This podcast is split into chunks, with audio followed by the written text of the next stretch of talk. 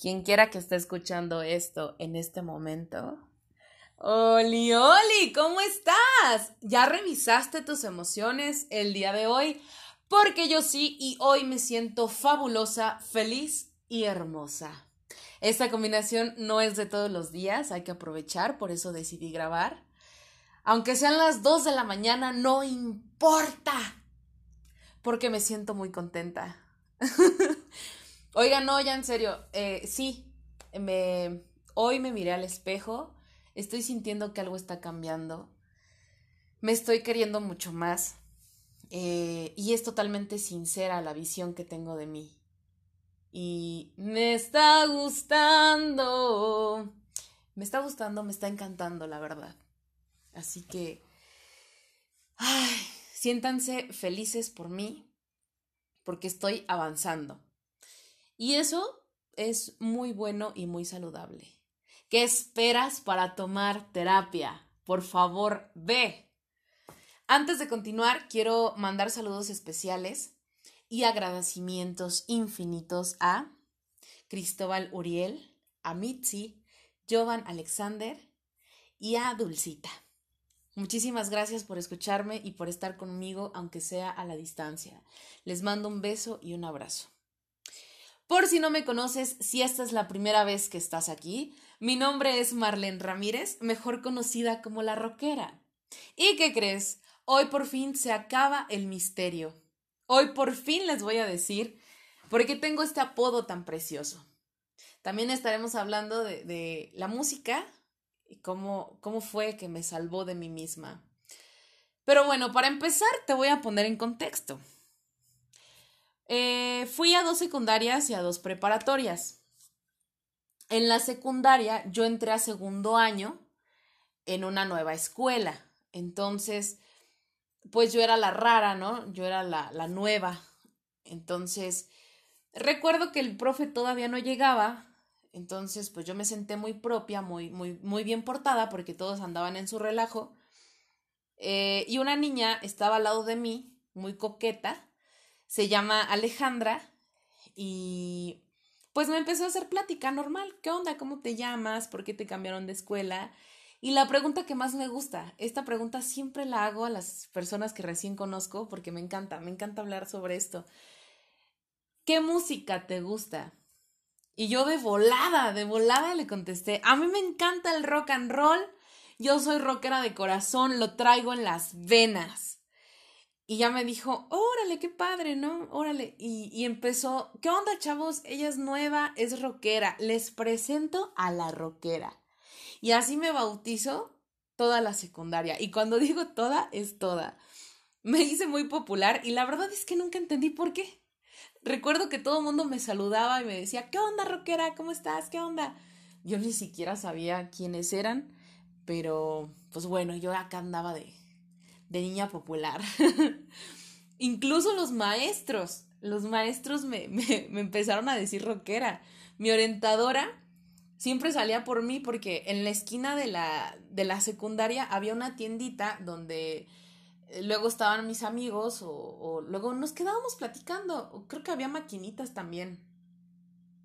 De hecho, eh, por ahí andaba también con mi amigo, eh, con mi mejor amigo de esos tiempos, le decían Dispoc, y por cierto, hermano, yo sé que tú sí me escuchas. Eh, quiero presumirles que él es un amigo desde la secundaria, nada más que pues se tuvo que mudar y fue muy doloroso también esa, esa época en, en, la que se fue. Eh, luego les comparto bien esa historia, pero pues vamos a reencontrarnos. Espero que sea a finales de este año. Él, él actualmente vive en Puerto Vallarta y pues desde cuando me dice, ¿qué onda? Vente a, ver, uh, vente a dar el rol, eh, vamos a hacer cosas chidas, vamos a, a pasarla cool.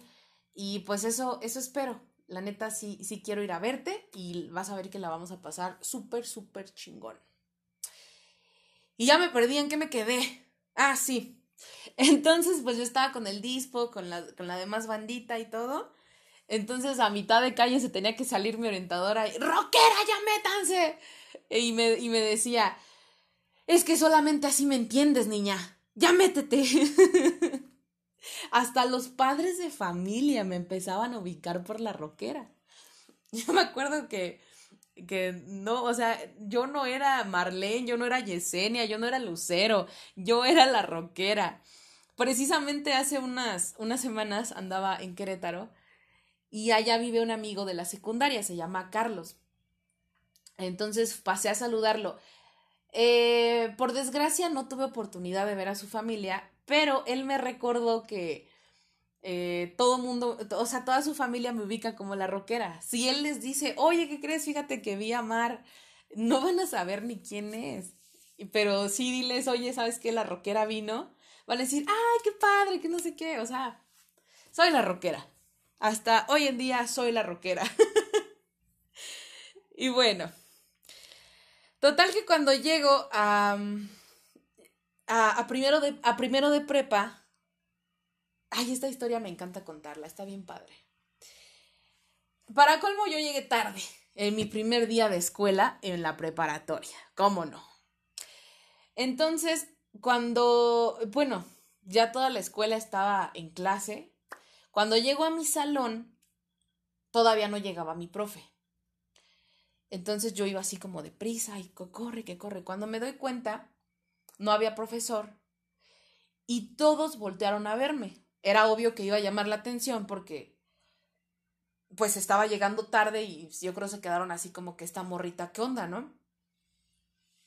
Entonces yo, pues era, yo siempre fui bien ocurrente, entonces eh, me planté enfrente de ellos eh, y capté su atención y les dije, ay, aparte venía con acento norteño porque venía llegando de Ciudad Juárez. Entonces empecé eh, eh, hola, ¿qué tal? Buenas tardes. Mi nombre es Marlene Ramírez y voy a ser su profesora. no me acuerdo qué materia les dije que les iba a impartir, pero enseguida me empecé a reír. Y ya les dije, ah, no, no es cierto, morrillos, pero pues platiquen entre ustedes, conózcanse, vamos a estar juntos tres años. ¿Para qué perdemos el tiempo? Vamos a ser amigos de una vez. ese día, ese día gané amigos, pero también como que pues sí les caí gorda a varios, porque me lo dijeron.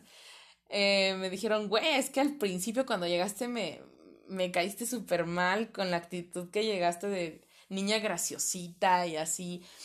Pero ya después me conocieron y, y, y, supieron que yo era un encanto andante, entonces, pues nada, volví a ser popular, volví a ser amada por toda la escuela y, obviamente les dejé en claro que tenían prohibidísimo hablarme por mi nombre, que me tenían que decir rockera. Y así fue todo ese bellísimo, bellísimo año. Fue el mejor de mi vida, conocí a personas increíbles, que si me están escuchando, Prepa 118, los extraño, los recuerdo con mucho amor y me encantaría volver a verlos. Entonces, pues como ese año fue fabuloso y todo, pero pues tenía que llegar, todo, nada es para siempre, todo tiene un final. Lamentablemente me, me pues llegó el cambio de, escuela, llegué a otra prepa y, y pues yo odiaba esa preparatoria. Pero cuando escuché a lo lejos, yo para variar otra vez en mi primer día de clases de ya de segundo de preparatoria, llegué tarde este, ya llego, me acomodo y bla, bla, bla, pero a lo lejos escuché como un pequeño susurro que decía, rockera, ¿eres tú? Y yo así como de, ¡ah! mi corazón latía mil por hora y yo, ¡ah! Este, y ya volteo y se trataba de un ex compita de la secundaria que se llama Jay Ocampo. Saluditos, Jay. Entonces, cuando volteo y lo veo, dije, güey, sí soy yo con toda la emoción del mundo. Entonces, como todos escucharon, eh, pues también me empezaron a llamar así. Y hasta la fecha, para todos, soy la rockera. Y aunque hoy en día soy más metalera que nada, el rock siempre va a estar en mi corazón. No lo, no lo he dejado de escuchar y no lo haré jamás.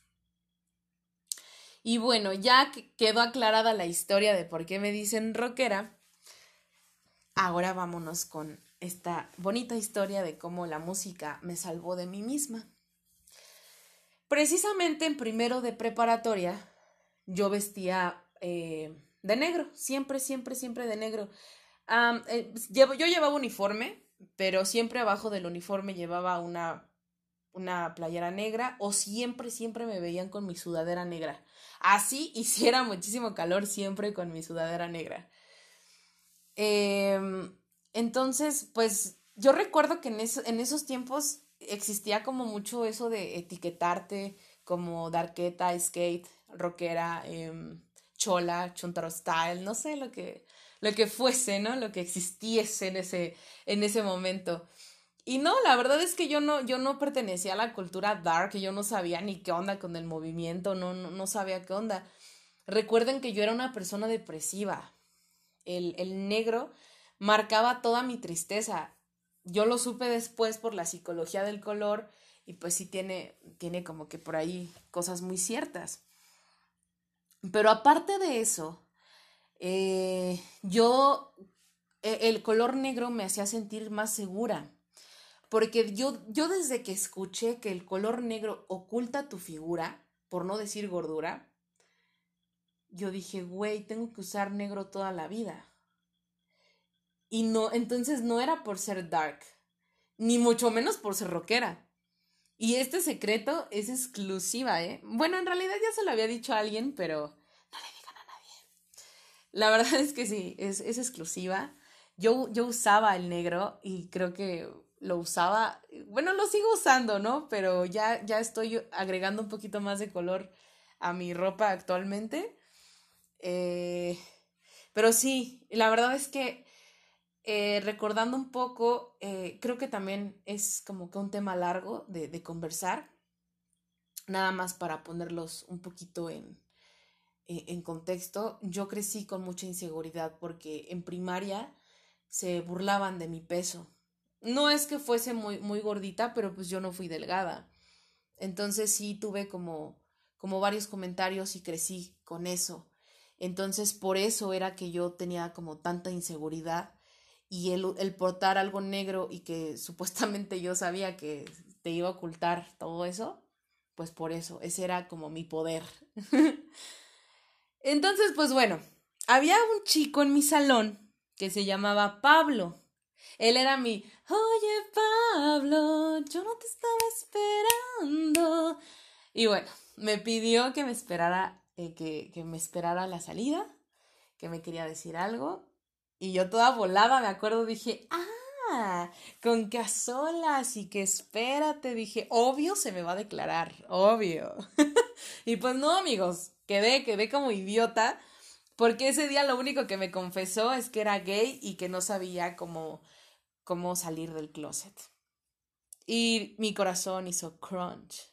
No, no es cierto, no tanto así. Entonces nos convertimos en muy amigos, este, y todo.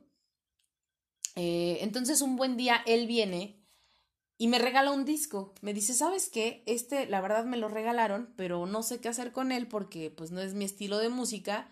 Y algo que él siempre me decía, güey, tú no eres rockera, tú eres darqueta.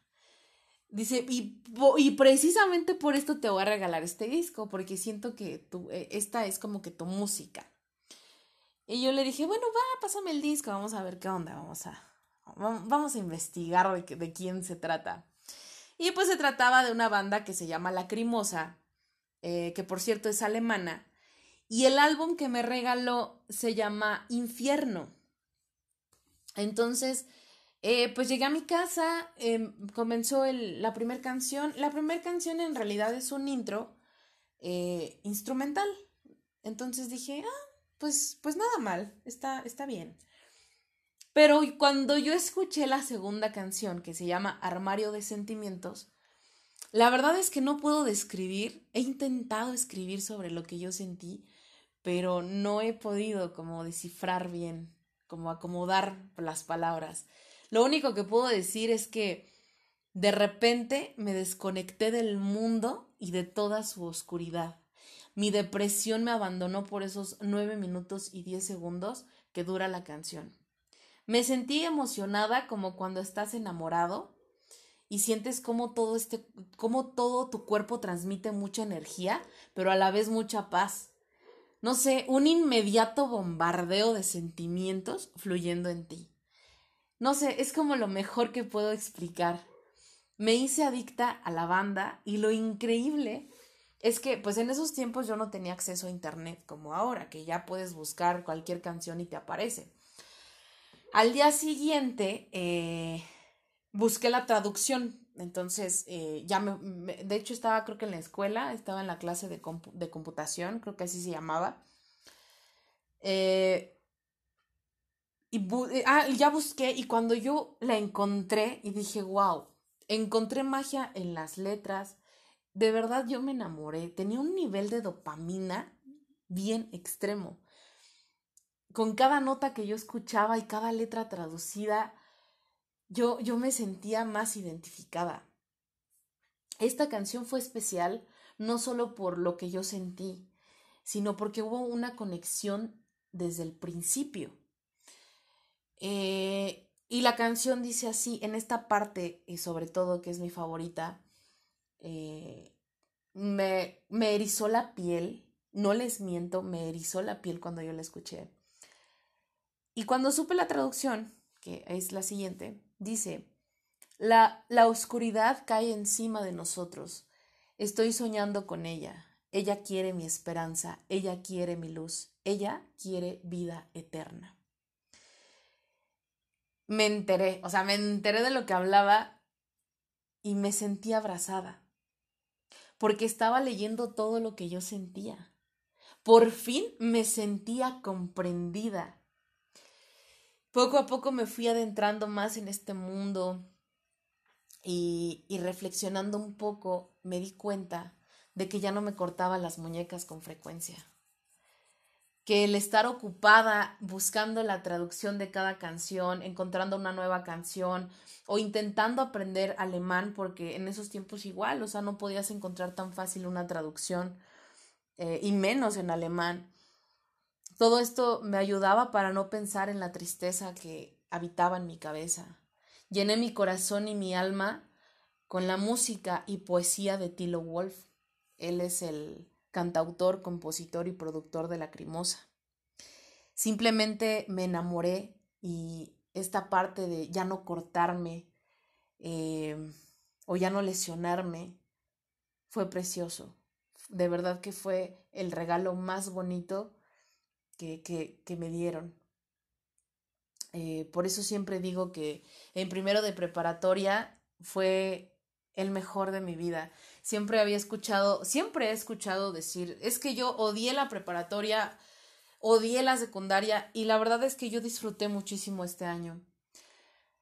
Eh, yo tenía, eh, tenía amigos, tenía, sentía que lo tenía todo y eh, esto pues cambió cuando tuve que irme a otra escuela. Me dolió mucho dejar a mis amigos. Yo amaba mi escuela, las canchas, su cafetería, eh, el ver a los chicos jugando fútbol, las porristas, las hamburguesas que preparaba la señora de la cafetería, mis maestros, todo era increíble.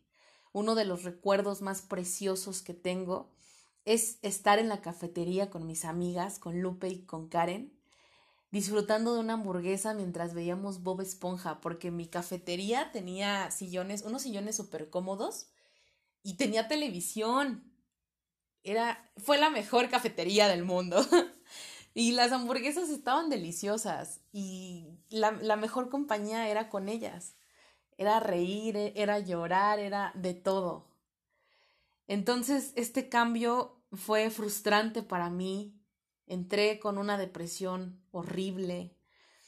Así que, como vi que eh, el, el hecho de escuchar a la crimosa me había servido, apliqué la misma fórmula y busqué nuevas bandas. Y si quieres, creo que aquí le vamos a parar, porque ya me voy a exceder un poco de mi tiempo. Pero en el siguiente episodio les voy a platicar más acerca de de las demás bandas que yo conocí, eh, el por qué me enamoraron y, qué fue lo que pasó. o sea, si me seguí cortando, si qué sucedió ya en ese segundo de prepa, en la prepa que yo odiaba, qué fue lo que pasó. Así que, pues nada, todavía tengo mucho que decir, pero ya, ya, ya me excedí, no quiero que se aburran de mí, no quiero que digan que soy una abusiva, que me aprovecho de la gente que sí me escucha. y pues nada, chicos, nos estamos escuchando, bueno, me están escuchando la siguiente semana. Gracias, en serio, por estar aquí. Desconozco quién me escuche. Yo sé que a los que saludé, sé que me escuchan porque ellos me escriben. Eh, pero si tú no te has atrevido a, mandarme un mensaje, eh, de todas maneras te agradezco, te agradezco que me escuches. y pues nada, gracias por estar aquí en un momento con Mar. Les dejo de tarea escuchar la canción. Les recuerdo que se llama eh, ya hasta se me olvidó cómo se llama. Ay, no, qué feo. Ay, perdónenme, es que ya son las 3 de la mañana y. Y está feo que ya se te vaya el avión. la canción se llama Armario de Sentimientos de Lacrimosa. Eh, quiero aconsejarles que primero la escuchen sin letra. O sea, que, que. O sea, sin traducción. Cierra tus ojos, ponla y cuéntame si sentiste algo. Si no, pues ya, X. Ya después checa lo que dice, cuéntame cómo la interpretas. No sé, quiero saber tu opinión. Pero la tarea más importante que te voy a dejar es de que no dejes de pelear. No dejes que tu cerebro te engañe.